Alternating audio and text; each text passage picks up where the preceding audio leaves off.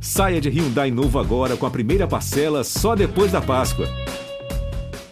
Se o próximo é o Palmeiras é campeão! Palmeiras! Campeão! Marcelinho, Marcos partiu, Marcelinho bateu!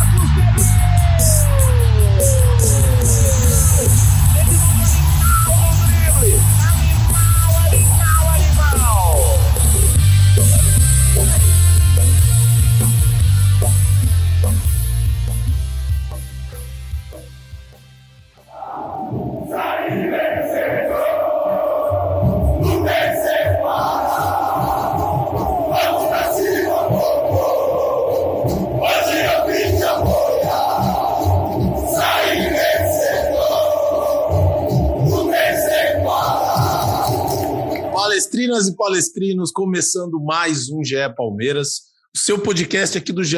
Globo sobre tudo do Verdão. E eu sou o Lucas Garbelotto aqui na apresentação, tenho as companhias de Leandro Boca, Thiago Ferri, Felipe Zito para falar do jogaço de ontem pelas quartas de final da Libertadores lá no Mineirão.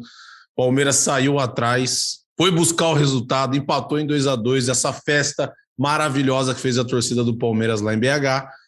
E acredito que muitos, a maioria dos torcedores palmeirenses estão muito felizes e muito, muito contentes com o resultado, porque parecia que não ia dar certo, mas esse time do Abel Ferreira sabe jogar jogo desse tamanho.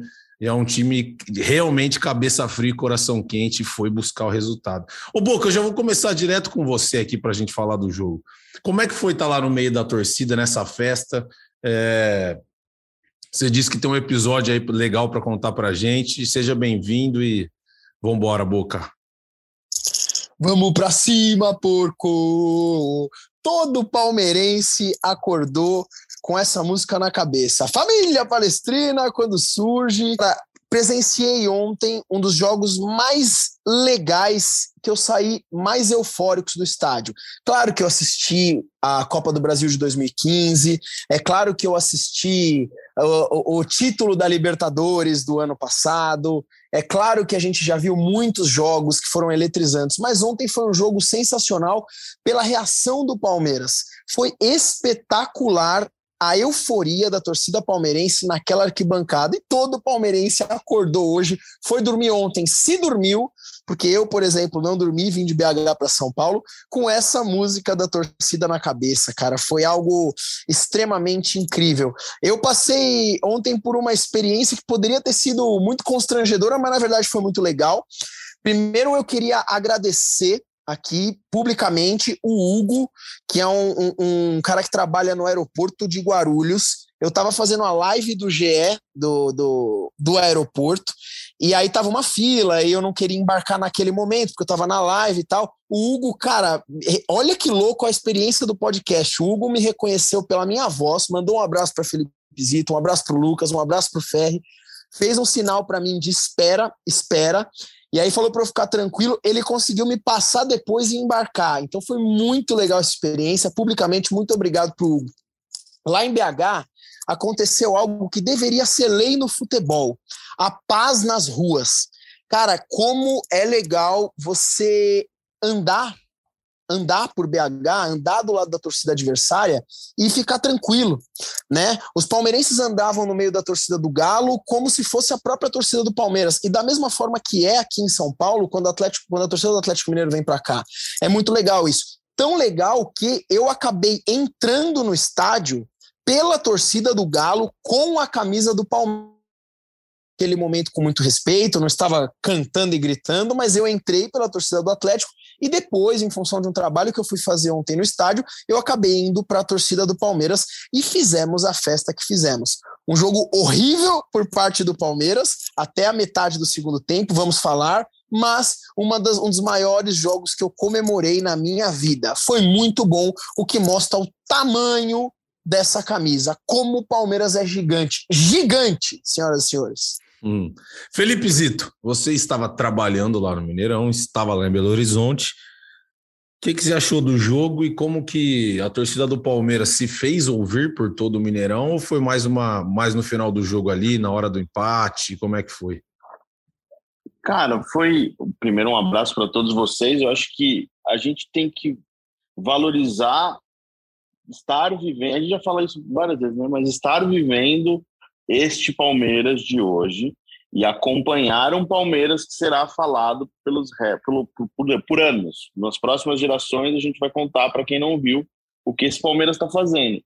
E foi um jogo que, claro, tem o jogo da volta, o Atlético pode ganhar, eu não vejo favoritismo é, para o Palmeiras.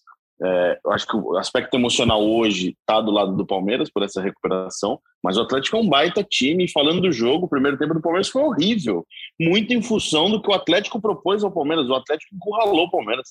O Palmeiras não conseguia, não conseguia sair, encaixou um contra-ataque que ali na hora, né? Eu eu estava na linha da bola, já dava para ver que era impedimento.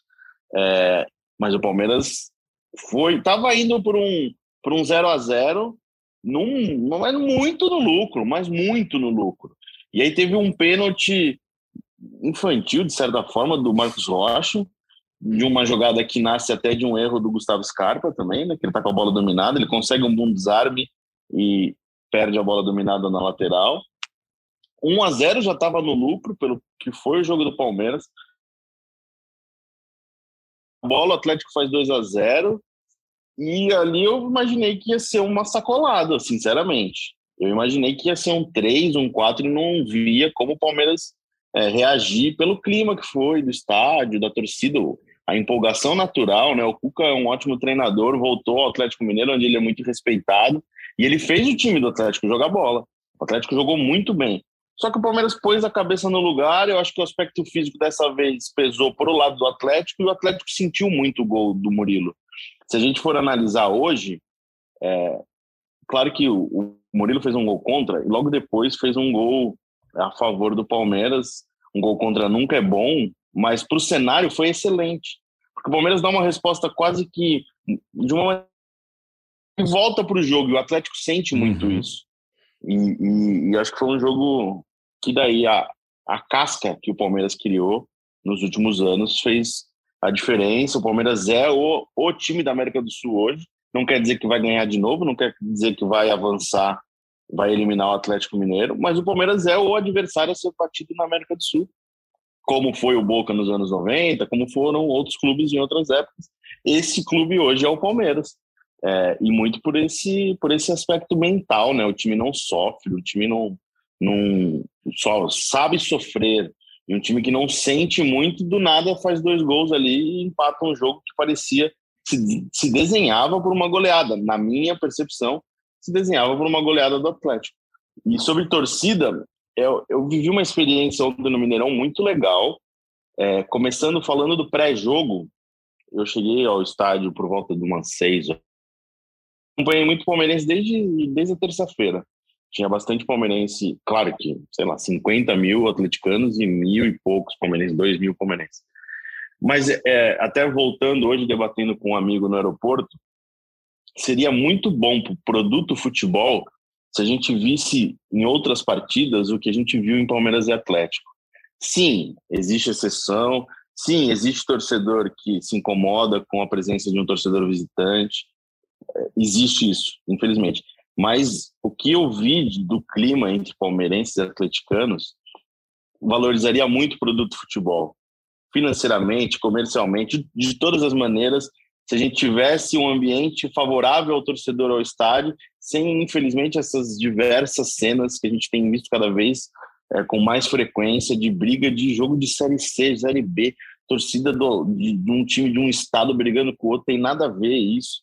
Então foi muito legal. Eu fui abordado por algumas pessoas conversando sobre futebol e os caras, pô, bom jogo. É, eu estava acompanhado por um torcedor palmeirense, o cara estava com a camisa do Palmeiras.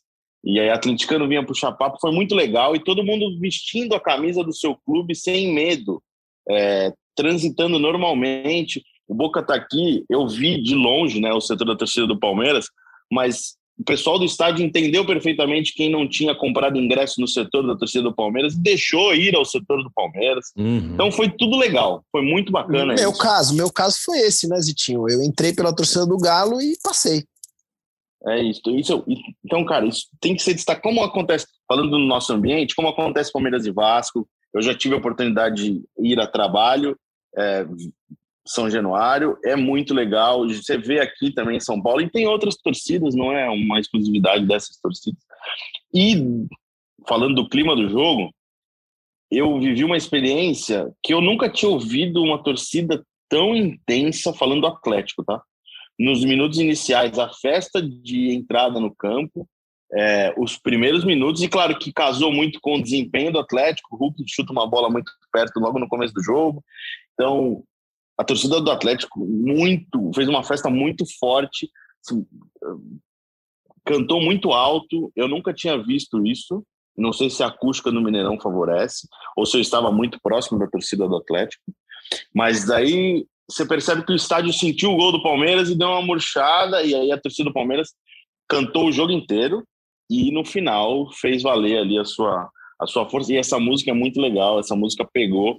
É, eu mesmo estava ouvindo alguns torcedores cantando no aeroporto é, e pegou. É, tem essa, essa. No começo não, não parecia que não ia, né? Mas essa música pegou e está embalando bem o Palmeiras. Então foi um jogo histórico, acho que para a gente é, debater, falar bastante e ver aí como vai ser para o próximo jogo. Tem muita coisa para acontecer, tem Campeonato Brasileiro, mas foi um jogo excelente. O Ferro, o Zito falou aí do, do Marcos Rocha, né? Que fez um pênalti bem infantil, eu achei. Ele, pô, ele vem completamente seco ali, em vez de só dar uma cercada, e não é característico dele isso, né? E ontem eu achei que ele, ele fez um jogo bem abaixo do nível que a gente vinha vendo o Marcos Rocha jogar, né? Ontem ele realmente, não, achei que ele fez um bom jogo, fez um pênalti infantil, ao contrário do que a gente, do que a gente vê, ele geralmente jogos, jogos decisivos, o Marcos Rocha cresce muito no jogo, né? Sem dúvida. Um abraço para todo mundo que acompanha podcast, para vocês que estão aqui em mais essa edição. É, o Palmeiras, o Marcos Rocha para mim foi o pior jogador do Palmeiras na, na partida.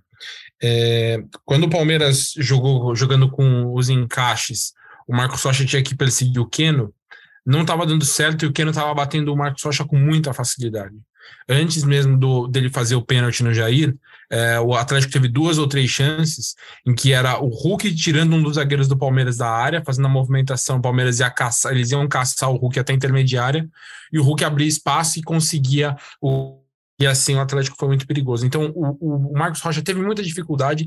Ele ainda assim foi o jogador do Palmeiras com mais passes certos. Então a gente sabe que quando ele ele é escalado, ele é parte importante na construção, na saída de três, mas ele errou muitos passes também, além dele não marcar bem o Keno, ele teve muita dificuldade, jogada às vezes simples. É fato que ele não tinha opção, porque como o Abel falou, o Atlético não dava espaço para o Palmeiras jogar, o Marcos Rocha ele meio que tentava, ele não tentava quebrar de qualquer forma, mas isso aí acabava gerando recuperações mais fáceis para o Atlético Mineiro. Então, foi um jogo fora da característica dele, até na live de pós-jogo no, YouTube do GE, é, uma, uma, torcedora perguntou se não foi a pior partida dele na, com a camisa do Palmeiras. Acho que a, o espaço a mostrar é muito grande para a gente ter essa percepção, mas talvez tenha sido a pior partida dele na temporada. E, e o Mike, quando entrou no lugar dele, entrou, melhorou também, o Palmeiras começou a jogar melhor. É, mas de fato foi uma partida atípica do Marcos Rocha, que para mim é um dos grandes nomes da temporada. Eu queria falar com vocês aqui de um lance. Primeiro, acho que o Scarpa se tornou hoje, acho que ele vive o melhor momento dele com a camisa do Palmeiras. Não sei se, não sei se vocês concordam comigo. É o jogador mais decisivo do time. E eu estava vendo até o pessoal debater, se não me engano, foi no seleção. Se aquela, até vocês que são muito bem informados, a jogada do gol do Danilo, o Dudu dá um pique. Ele tá lá na entrada da área. Ele dá um pique, corre lá pro segundo pau e, pô, o Dudu daquele tamanho nem faz muito sentido ele correr para lá. Vocês acham que foi uma jogada ensaiada? Tem e é uma jogada ensaiada do Palmeiras? Vocês têm essa informação? Ou foi mais um feeling, uma percepção do Dudu que ele saiu correndo e entrou lá no segundo Hoje, pau? muito bom o debate no Seleção, no Sport TV. É, Pedrinho, né? E eu não lembro mais quem estava participando, mas lembro do Pedrinho. É, enfim. É, o Kleber Machado e a, acho... e a Camila também. Exato, bem lembrado. Eu acho que foi jogada ensaiada e eu vou dar a minha opinião porque o Dudu dá o pique no momento que o Scarpa bate o escanteio. Uhum, então ele sabia uhum. onde a bola ia. Então por isso que eu acho que é uma jogada muito trabalhada pelo Palmeiras. É, os dois jogadores, eu não lembro quem estava ao lado do Danilo, eles estão na mesma posição, eles não saem daquela posição. Então o Danilo só tem o trabalho de empurrar para a rede ali. Pelo, pela movimentação do Dudu, eu acho que é uma jogada ensaiada. e pelo trabalho que o Palmeiras faz. A variação que o Palmeiras tem em jogada ensaiada de escanteio, cobrança de falta, é enorme. É um trabalho do Vitor Castanheira, se não me engano, que é um dos auxiliares jogadas ofensivas, né? Em bola parada. E por isso, pela movimentação do Dudu, ele dá um pique muito forte, dando a entender que ele sabe onde a bola vai. E por isso, para mim, é jogada ensaiada. É, eu, eu, eu também acredito que foi jogada ensaiada, é, porque é, o, que o Zito falou é, é, fato. O Dudu não vai deliberadamente, quando o Scarpa vai para a bola, ah, vou dar um pique aqui para o segundo pau e vou ver o que acontece. Primeiro porque não é o padrão, né? O padrão do Dudu, ele é até um cara que ele fica mais atrás, ele fica mais esperando. Quando ele não tá lá na bandeira de escanteio para fazer jogada curta com o Scarpa, ele normalmente é quem fica ali fora da área no rebote. Então, assim, é, não é não é não é padrão o Dudu atacar naquele, daquela forma. E aí, até usando o, o debate que o Zito falou no Seleção, eu até acredito que, que uma, um, um, argumento que o Kleber Machado deu é, é de que o Gomes estava na segunda trave e então a bola poderia ir para o Gomes, porque o Gomes também é um exímio cabeceador. Eu acho que uma coisa não, não anula a outra. Uhum, porque uhum. não necessariamente você pode ter um, um cenário na jogada. Então uhum. você tem de fato uma bola, você está buscando a bola na segunda trave, você tem o Gomes ali na pequena área para tentar o cabeceio, mas você também tem o Dudu fechando num espaço que ninguém vai. O Dudu tem 1,60m, ninguém vai acompanhar o Dudu, achar que o Dudu é uma arma perigosa no jogo aéreo. Então o Dudu conseguiu se desvencilhar porque ele atacou o espaço, ajeitou a bola, passou pelo Gomes e o Danilo. E o Danilo já cansou de fazer gol nessa temporada, é, completando completando o escanteio, bola parada, falta na pequena área livre. Eu vou até só aproveitar fazer um, uma propaganda, porque essa questão de bola parada a gente sabe que é muito importante na, na comissão técnica do, do Abel. No, no ano passado, é, um pouco antes até de eu chegar aqui na Globo, eu fiz uma do gol do Vinha contra o River Plate Aquele gol ele se assemelhou a um, a um, lance do Borussia Dortmund. Na época todo mundo comparou Exato. o lance com o Borussia Dortmund uhum. e teve até um, um, gol do Bayern do Guardiola também foi parecido. E na época eu, tinha confirmado a, a comissão técnica do Abel tinha um estudo na época com 60 jogadas ensaiadas diferentes. Então, é, isso é uma demonstração de como, de fato, isso é uma área que eles cuidam muito e que eles têm um repertório. Pode não ter sido exatamente a, a jogada é para o Dudu escorar, mas é uma jogada que, se a bola estiver ali, o Dudu sabe que é para ele escorar para a segunda trave. Então, é tudo muito bem pensado quando eles projetam as bolas paradas ofensivas. E no geral, a jogada do, do Palmeiras muito forte é no primeiro pau, né? Todo mundo puxa quase ali no primeiro pau. Então, é a mais que... característica. É. Então, então eu acho que assim, isso parece mais uma jogada ensaiada, né, Boca? Até por isso, que a bola, a bola muito forte do Palmeiras é no primeiro pau. E com certeza o Galo sabe disso. Aí o Gomes fica de mano ali, o Dudu aparece por trás dele livrinho. O que, que você acha, Boca? E, pô, baita bola do Dudu também, porque tava difícil, hein? Ele teve que se jogar é, e cara, ele, perfeito, ele, cara. ele imitou, sei lá, cara, um super-herói dos anos 90, porque ele deu um salto, cara, que, meu, jogador de futebol nenhum daria, né? Mas, gente, não dá pra gente bater o martelo aqui 100%, mas, sei lá, isso foi jogada ensaiada, né? Foi, você percebe que os jogadores do Galo nem se ligam que o Dudu vai sair correndo, porque ele corre praticamente antes do Scarpa chutar, uhum, né? A bola uhum. foi ali, então parece que é algo realmente muito treinado, o que mostra que a gente tem a melhor, a melhor comissão técnica do Brasil, porque isso parte do banco de reservas. Né? Isso parte do banco de reservas, tal como partiu mais uma vez do banco de reservas, é uma substituição. Eu sei que o Veiga sentiu e por isso que ele saiu, mas uma substituição que mudou o jogo. O Veiga uhum. não tá bem, né, gente? Eu falei com o Ferri ontem na live pós-jogo. Eu sou muito fã do Veiga. Para mim, um dos jogadores mais importantes da história do Palmeiras. Claro que eu posso falar isso. É um cara que acabou de ganhar duas Libertadores como o principal meio armador do time. Uhum. Mas o Veiga não está conseguindo manter aquele nível de futebol antes da lesão. Eu entendo que pode ser normal, eu entendo que o futebol permite oscilações e é um momento de uma oscilação do Veiga, mas a real, gente, é que é o seguinte: eu já tirei sarro do Lucas aqui quando o assunto foi Veiga Banco ou Scarpa, e eu tava errado, Lucas. Essa é a real, desculpa, porque é, o Scarpa no meio está desequilibrando. O Scarpa, como principal jogador no meio, está desequilibrando. O jogo melhorou ontem quando o Veiga saiu. Concordam e, comigo não? Sim, não só pelo, pelo Veiga. O Gabriel Menino entrou muito bem, né? Muito ele bem. Entrou, muito ele, bem, ele, ele mudou o meio-campo do Palmeiras. O Palmeiras estava sofrendo no meio-campo, ele conseguiu não só marcar melhor, como ele deu mais dinâmica para o meio-campo, né, Zito? Se o Palmeiras não tem hoje, a gente não vê muita opção no, ataque, no, no banco para melhorar o ataque durante o jogo.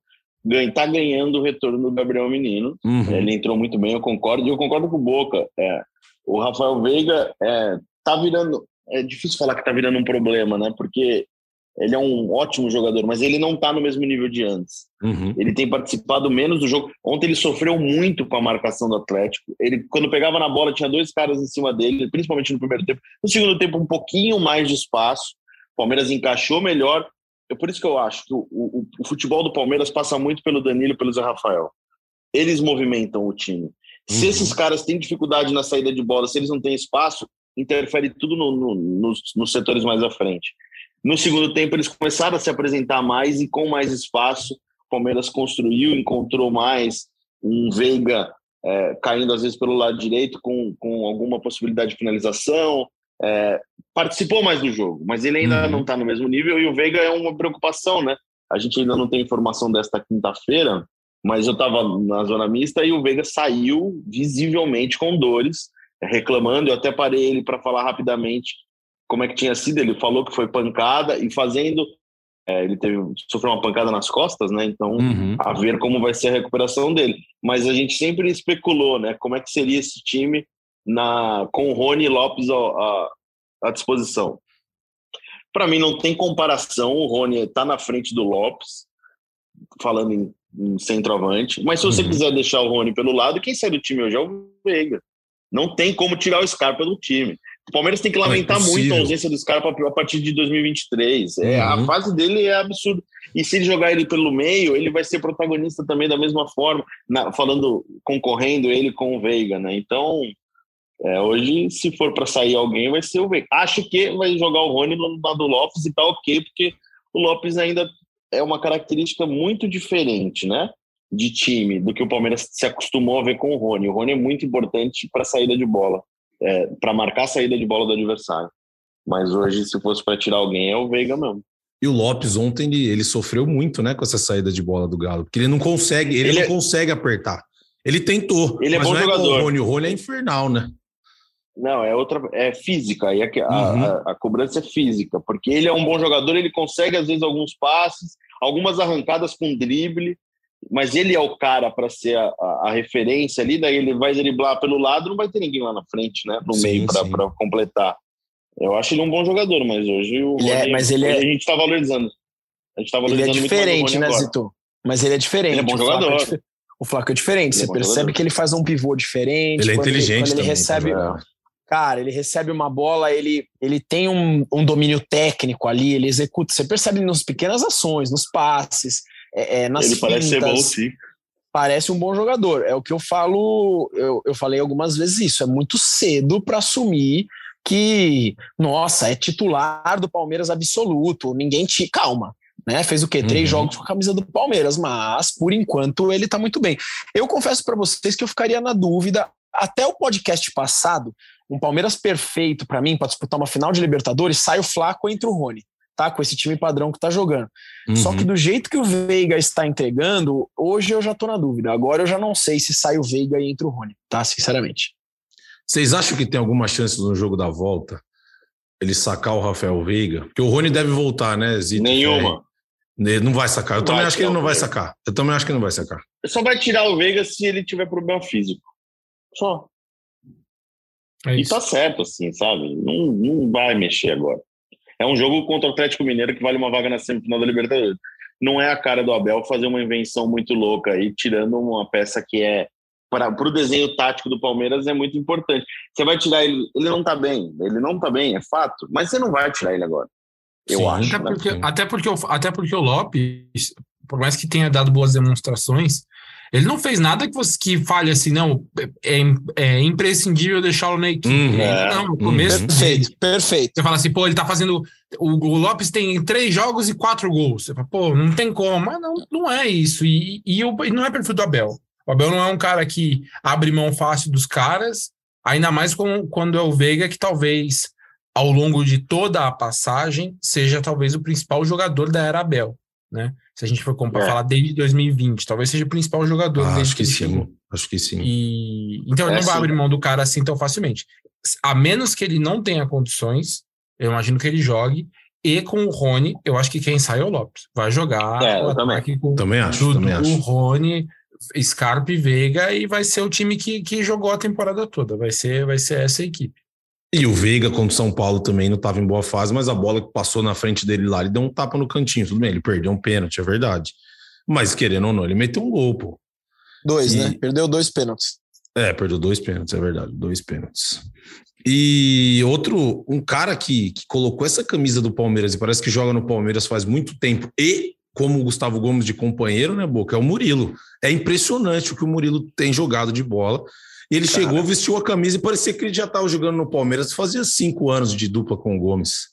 Impressionante, porque imagino eu que para um jogador de futebol chegar no Palmeiras, no time grande como o Palmeiras, vestir a camisa, sentir aquela torcida gritando, deve ser difícil pra caramba. Por isso que Uhum. alguns jogadores, inclusive, demoram pra engrenar. O Rony foi um deles. Rony foi um jogador que demorou pra pra jogar, né? Quando ele chegou, e vários outros foram assim. O Murilo, não, cara, o Murilo não sentiu o peso, não. Ele joga bem desde o primeiro jogo. E o cara ontem, ele fez um gol contra que pra mim não teve culpa nenhuma. A bola bateu Nenhuma. nele ali Não, bateu nele. nenhuma. Mas, cara, ele continuou jogando bem, tanto na- na- no setor dele, quanto no gol, que também foi meio sem querer, né? Mas você vê que é um cara que não deixa bater, é gigantesco. O Murilo é gigantesco, joga demais, ganhou a posição. Não há o porquê pensar num Palmeiras sem Murilo hoje. E ele é muito forte no jogo aéreo, né? Um negócio que o Luan, apesar de ser um ótimo zagueiro, eu gosto muito do Luan, a jogada aérea do Luan não era tão forte ofensivamente como é a do Murilo. É. né? Então o Palmeiras ganha nisso também. E não é uma crítica ao Luan, porque o Luan tem um bom desempenho na Sim, jogada sim, não é crítica, Mas o Murilo claro. é muito bom nisso. É, o Muito Murilo bom. é muito bom nisso. É, e uma coisa só envolvendo o Mu- Murilo, para mim, um dos melhores jogadores do Palmeiras, acho que só não ficou. É, Eu não lembro minhas atuações mais, mas acho que ele só ficou atrás do Scarpa, que eu acho que o Scarpa é protagonista em tudo. Até, eu até perguntei para ele na, na, na zona mista sobre o momento dele e a- essa coisa da tática, né, da evolução tática do, do Scarpa. O Scarpa voltou a jogar de lateral direito ontem, porque o Palmeiras, ah, o Marcos Rocha tá tomando um baile. Joga o Scarpa aqui para ajudar e para desafogar e deixar o, o Marcos Rocha mais de terceiro zagueiro. Então, a- evolução tática dele é um absurdo como jogador. Tinha aquela coisa do Scarpa não saber jogar sem a bola. E ele valorizou muito também o, o momento físico dele, que ele consegue fazer um área a área é, quase que o jogo inteiro e tá Uhum. bem. Só voltando no Murilo, é, eu vi, eu vi um, um trecho da entrevista do Cuca falando um pouco de sorte do Palmeiras, né? Porque a bola bate na trave, na cobrança do Scarpa e cai realmente no pé do Murilo. O Murilo, ele meio que. A bola bate no Murilo, né? Quase. É realmente um centímetro para um lado, um centímetro para o outro. Talvez o Murilo tivesse uma dificuldade para fazer o gol. Foi onde tinha que ir. Só que o Atlético fez um gol contra também, né? Então tem sorte dos dois lados, não é só o lado do Palmeiras que teve a sorte de fazer o gol no rebote de trave. Teve um gol contra também num lance totalmente é, mérito do Keno, mas ele não ia fazer o gol se não tivesse o pé do Murilo ali dominando mal a bola. E você falou aí, Zito, também no, seu, no começo, sobre a, a força física desse time do Palmeiras. E agora, no final de semana, tem um jogo que o Palmeiras tem que ganhar contra o Goiás. É um jogo em casa, na É. luta pelo brasileiro. Não tem essa opção. Ah, o Palmeiras não, não pode nem pensar em não ganhar do Goiás.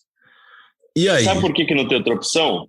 Hum, Vou te falar. diga. Porque a sequência do Palmeiras no Campeonato Brasileiro tem Corinthians, Flamengo e Fluminense. Com Só dois isso, jogos desses, só jogos isso. fora de casa. O Boca, Então, o Boca já tá com a mão na Goiás. testa ali.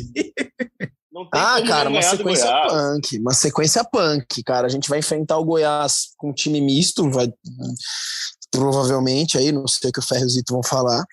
Mas, cara, a sequência do Palmeiras de nove pontos que a gente vai disputar aí são jogos que, cara, vai, se a gente ganhar um e empatar dois aí, tá. Na real, Tá tá, bom pra caramba. Se a Tá gente ótimo, ganhar tá do, ótimo. se a gente ganhar do, do, do principal rival aí, que é o vice-líder, e empatar os outros dois jogos, tá bom pra caramba, essa é a verdade. É, e a- essa a rodada vitória. do domingo, Diga, é isso que eu ia falar. Fala aí, Zito. Não, manda ver, manda ver. é, a rodada do domingo é para fazer ponto e torcer para alguém não tentar ampliar essa, essa vantagem, né? Não, o Corinthians tem um jogo. sequência, O Corinthians tem um jogo difícil, pô. O Havaí lá na ressacada não é jogo fácil. E o Corinthians acho que é, tal, não sei se vai poupar também, porque a Copa do Brasil dificultou. A eu acho que Libertadores todo mundo vai acabar, vai acabar vai segurando. acabar poupando. acho que um jogador ou outro. E Ele vai ter que tentar buscar um importante. 2 a 0 né? O Corinthians tem que tentar buscar um 2 a 0 lá no Maracanã, é dureza. Tem uma questão importante que a Lara até lembrou da, na, na live hoje na Central no GE. Palmeiras vencendo, o, vamos imaginar que, que o Corinthians faça, vença jogar o derby com a liderança garantida, independente do que aconteça. Uhum. Se Verdade, acontece do Corinthians vencer o Havaí e o Palmeiras perde pro bravo. Goiás, com reserva e tal, o Corinthians pode assumir a liderança no derby.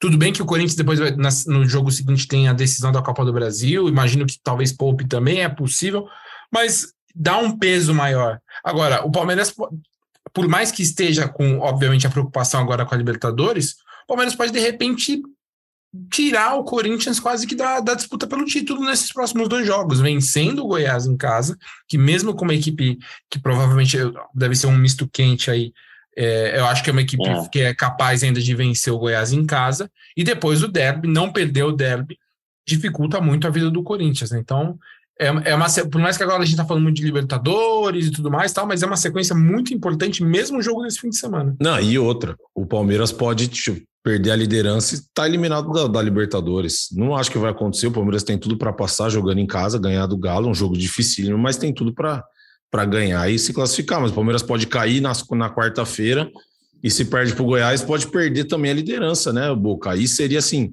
seria acho que o momento mais complicado assim da temporada e talvez um dos mais chatos da, da trajetória do Abel, se isso acontecer.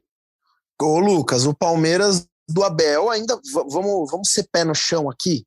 O Palmeiras do Abel ainda não ganhou do Atlético Mineiro, seja em casa ou se- ou seja fora. Então a gente vai enfrentar o Atlético Mineiro É aqui em casa. Tem tudo para ganhar? Tem. Mas assim, pode empatar, pode ir pros pênaltis. Entendeu? Então, se for para o os Campeonato pênaltis, Brasileiro. lascou. Se for para os pênaltis, Não, não, não, nós vamos passar, nós vamos passar, se Deus quiser. Mas, cara, a gente tá, tá traumatizado. Nem quero pensar nisso. Não quero pensar porque dá uma zicada. Mas assim, cara, cara, o Palmeiras tem ganhado do Goiás. O Zito falou na mosca que tem que ganhar do Goiás. É. E, ó, só já entrando nesse assunto pênalti, que eu queria entrar, fazer um debate com vocês. é, eu não acredito. O Thiagão usou um termo legal, é um misto quente. Porque eu não vejo o Palmeiras jogando com reserva. Pô, o Abel não muda muito. Até o elenco do Palmeiras, é, você consegue formar dois times, porque tem um elenco lá, mas não vai mudar tanto assim. Uhum. E para ganhar o jogo, você vai precisar de algumas peças importantes, ou não saindo do início, ou entrando durante o jogo, né? Então não acredito em um time muito preservado assim, não. E aproveitando o gancho de pênalti, eu acho que tá, tá sei lá, repercussão de rede social, esse ambiente que todo mundo se odeia e quer achar o pior do outro. É, eu acho muito injusto esse momento de crítica ao Everton, porque criou-se a coisa que Everton não pega pênalti. E eu não sei a opinião de vocês, sinceramente, mas eu acho que isso não tem nenhum sentido. Eu acho Tudo loucura. eu acho Everton- loucura. O Everton vem de uma sequência de pênaltis que ele não defende durante. acho que Desde 2019 ele não defende uma cobrança de pênalti. Mas a partir daí, você já criar aquela coisa, ah lá, esse goleiro que não pega pênalti. Ah, eu não sei o quê. Eu acho uma loucura, assim, tão grande, porque Não, tem que achar É. alguma coisa para criticar. Não tem que achar alguma coisa, Zito. são cinco disputas de pênaltis que o Palmeiras não vence em sequência. O Everton pegou pênalti em quatro dessas cinco. Em uma delas, mais de um pênalti. Isso considerando a partir de 2020, o Paulistão de 2020. Foram cinco derrotas seguidas. No Paulistão de 2020, ele pegou duas cobranças.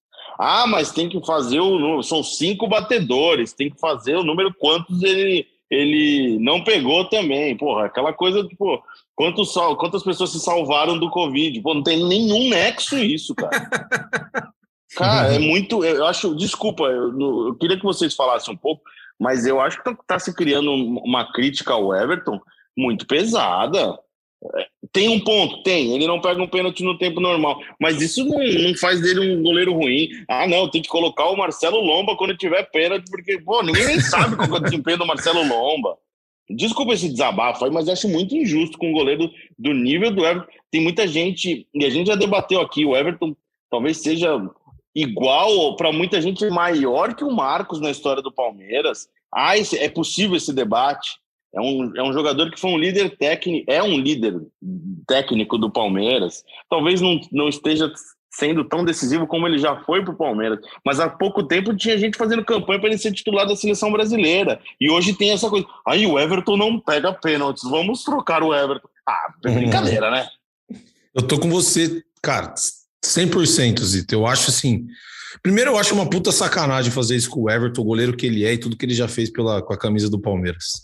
Segundo, que, pô, é o que você falou, ele pegou pênalti na disputa de pênalti foi é mais incapacidade dos caras que não fizeram do que do Everton. A parte dele ele fez. Se o cara pegou um de cinco, tá bom. É difícil pegar pênalti, né, o Ferri? Não sei o que, que o Ferri acha, mas acho que a gente tem mais ou menos a mesma linha de pensamento aqui, todo mundo. Eu acho que querer diminuir, o, querer diminuir o Everton por isso é piada. Você for pegar todos os números do Everton, ele é um dos. Ele tem uma das três menores médias de gols sofridos por goleiros na história do Palmeiras. Só que o Everton tem 200, mais de 200 jogos pelo Palmeiras. Os outros dois é, é o Gato Fernandes e um outro goleiro gringo, que agora eu me confesso que me fugiu o nome dele. Mas são, talvez o Benítez. Teve o goleiro Benítez tu teve, não teve? Eu sinceramente não lembro quem. Eu vou pesquisar. Eu sei que são, dois, são, dois, são dois estrangeiros, são, são dois paraguaios só que a, a, a, os dois na frente dele tem tipo 20 jogos e 30 jogos pelo Palmeiras. O Everton tem uma marca baixíssima de gols sofridos dentro dos jogos. Ganhou um monte de jogo importante. Na Libertadores, aquele bombardeio contra o River, ele fez uma partida absurda. Uhum. Então, assim, pô, não dá para diminuir. É um fato de que ele não, não tem pegado pênaltis em tempo normal. Eu quando vejo jogos e vejo pênaltis em tempo normal, eu admito que eu não tenho muita confiança de que ele vai pegar, porque ele é um número, ele não pega um pênalti e um bola rolando desde 2019, mas obviamente isso não diminui o cara, e não é que o, o possível insucesso do Palmeiras não tem nenhuma relação com isso. Pelo contrário, o Everton é super importante para a fase que o Palmeiras está. É, uma coisa, é, é, isso que você falou é muito importante, porque a coisa para descambar é muito fácil. Para você identificar que de fato o cara não pega um pênalti desde 2019 e que isso não vou dizer que chega a ser um problema, mas é um dado que não joga a favor dele. Mas você querer diminuir o cara que tem a, a terceira menor média de gols sofridos na história do Palmeiras, multicampeão, por, um, por esse recorte, aí eu acho que realmente é, é, é procurar um pouco pelo em ovo demais.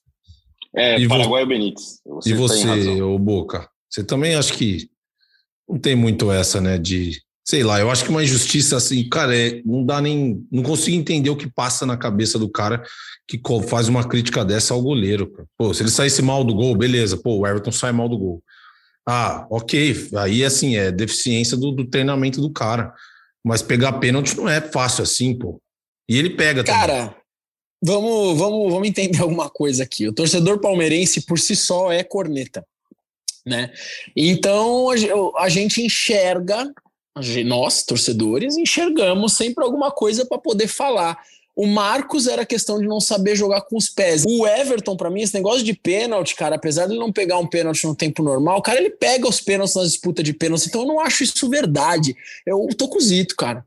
Para mim é o cúmulo do absurdo. É procurar pelo em ovo, é procurar. É dar murro, sabe? É, é, é, é realmente procurar um problema que não existe. É mais fácil a gente é, tentar achar outros, sei lá, buscar outras coisas no Palmeiras do que ficar tentando achar esse problema, né, torcedor? Não, não tem por que fazer isso. Só um negócio, é, o Thiagão falou, é, é um dado, ele não pega pênalti desde 2019. Poderia ser melhor o desempenho dele? Poderia ser melhor, mas a coisa tomou uma, uma proporção vendo no ambiente Twitter, tá? Que também uhum. é um uhum. ambiente limitado. Mas a coisa tomou uma proporção de virar uma, não campanha, mas um, uma coisa assim, olha lá, um fantasma, o Everton não pega pênalti. Ter essa imagem, olha lá o goleiro que não pega pênalti. Não, ele é um goleiro decisivo para o Palmeiras. Ele é um goleiro muito importante, titular absoluto e talvez igual ou maior ao Marcos, o Marcos. Então, essa coisa que começou a tomar, como está virando uma rotina, virou uma frequência, eu comecei a imaginar, porra, é virou uma imagem do goleiro, olha lá o goleiro que não pega pênalti. Porra, eu acho isso muito injusto. É, que ele não pega pênalti, que ele poderia ter um desempenho melhor, que ele não pega pênalti desde 2019, durante um tempo normal, e que ele poderia ter um desempenho melhor? Poderia. A gente até poderia fazer um debate aqui de comparar com outros goleiros. E aí a gente poderia ter uma noção melhor de como está o desempenho dele. Mas virar uma, uma, um fantasma, virar um, um, uma coisa assim, uma campanha contra ele, eu acho de um, uma, uma muito fora do tom. Ah, acho que a gente concorda em tudo. Eu tô com você demais. Então, acho que o cara que ganhou o que ele ganhou e pega um absurdo. O Everton pega demais. E ele pega demais sem fazer, sem ser um goleiro escandaloso. Né? Ele está extremamente sempre bem posicionado, sempre bem posicionado. Ele é um cara que sai muito bem do gol. Bola aérea, ah, cara, é, é muito, muito raro ele errar o tempo de bola. Com os pés, ele ajuda muito na construção do jogo do Abel, que os caras tocam para ele sem pressão. Eles sabem que, que o Everton faz a parte dele ali. E, pô, é uma injustiça tremenda falar isso do, do Everton. Eu tô com vocês nessa. Meus amigos, eu acho que é isso, hein, para hoje. Temos alguma, alguma, alguma coisa a mais? Da minha parte, não. Eu acabei de chegar em casa, preciso almoçar em breve. Vou, prometo aqui, faço um comprometimento aqui com o Boca e meu amigo Thiago Ferri, que agora é Muso Fitness. Se você quiser dicas de um corpo perfeito, mande mensagem para Thiago Ferri Underline no Instagram, que ele está pronto para respondê-los. É, acho que é isso. E eu, então, voltando ao meu comprometimento, eu confesso que eu exagerei um pouco na culinária mineira. Eu comi ali uma, um torresmo, eu comi um torresmo e eu comi um doce de leite. Eu peço desculpa por boca já, mas assim, vai dar tudo certo, tá, gente? Então eu vou comer uma salada daqui a pouco. Excelente. Tiago Ferri, tomando uma aguinha ali, dando uma hidratada, sempre importante. Algum recado final? Deixa um abraço para todo mundo. Tomando aqui 3 litros de água por dia, mantendo hidratado. Daqui a pouco fazer meu lanche previsto na dieta. Boca vai salvar a minha vida. Beijo para uhum. todos, até a próxima. Eu posso fazer uma pergunta para o Thiago Ferro? Deve. Vai, fala, fala. Como é que é ter um corpo perfeito, assim, cara, como você tem hoje? Olha, eu tô, ó, eu tô, eu tô mais perto do que nunca do corpo perfeito. Agora eu diria que faltam uns 25 quilos. Faltavam quase 35, agora faltam 25. Ou seja, cê, cê é tá demais, indo, tá indo, tá chegando, tá chegando. Daqui a pouco, cara, quando você menos esperar, eu tô lá, velho. Tá voando, tá voando. Aonde? Tá lá onde? No, no, na beira do precipício. que isso, Ferri? Brincadeira, tá. né, gente? Seu recado final, para qual é o seu recado de hoje? Para quem é o recado? Não serei irônico e não serei metafórico. Eu queria falar para você que não sabe esperar o apito final, entender que o maior time brasileiro da história da Libertadores se chama Sociedade Esportiva Palmeiras e tem que respeitar. Então, para você que é fã de Cássio, você que é fã de Rogério Ceni, você que é fã de Ronaldo Giovanelli, você que é fã de Neto, de Sócrates, você que é fã de Rivelino, você que é fã de, de Mineiro e Josué, você que é fã de Fagner, você que é fã de Leônidas da Silva, entenda uma coisa nós somos Sociedade Esportiva Palmeiras. E chuta! Com T, chuta! Porque aqui é Palmeiras. Uh, sensacional. Bom, acho que. Perto. Quase, quase que eu falei a palavra errada. Ah, é. uh, tava galera aqui. Falamos do jogo contra o Galo, jogão de ontem, um pouco do jogo contra o Goiás. Enfim, amigos, a gente vai ficando, vai ficando por aqui com mais, mais uma edição do nosso GE Palmeiras. Já peço desculpas pela minha voz, que não está 100%. Vocês devem imaginar por quê, mas eu não vou ficar dando muita explicação aqui. Acho que o nosso ouvinte vai desconfiar, porque minha voz está mais ou menos tá assim. Tá gripado? É, tô tá gripado. gripado Exato. Você acertou, é, cravou, cravou. se, se, faz exame aí, mano. Pode passar para os outros, não, hein? Minha mãe eu tô rindo, hein? Não esquece. Uhum. Aí, ó. Ó, agora, Zito, como você está aqui? Depois, inclusive, eu vou mandar lá no Twitter, eu esqueci. Vou mandar lá para os nossos ouvintes. Ah, legal. Fazerem... Então. Você está preocupado em perder a voz e esqueceu do Twitter. É, é, isso, então. é. Eu vou mandar lá para os nossos ouvintes mandarem lá na DM para o Zito e para o Ferri com os áudios dos encerramentos dos programas.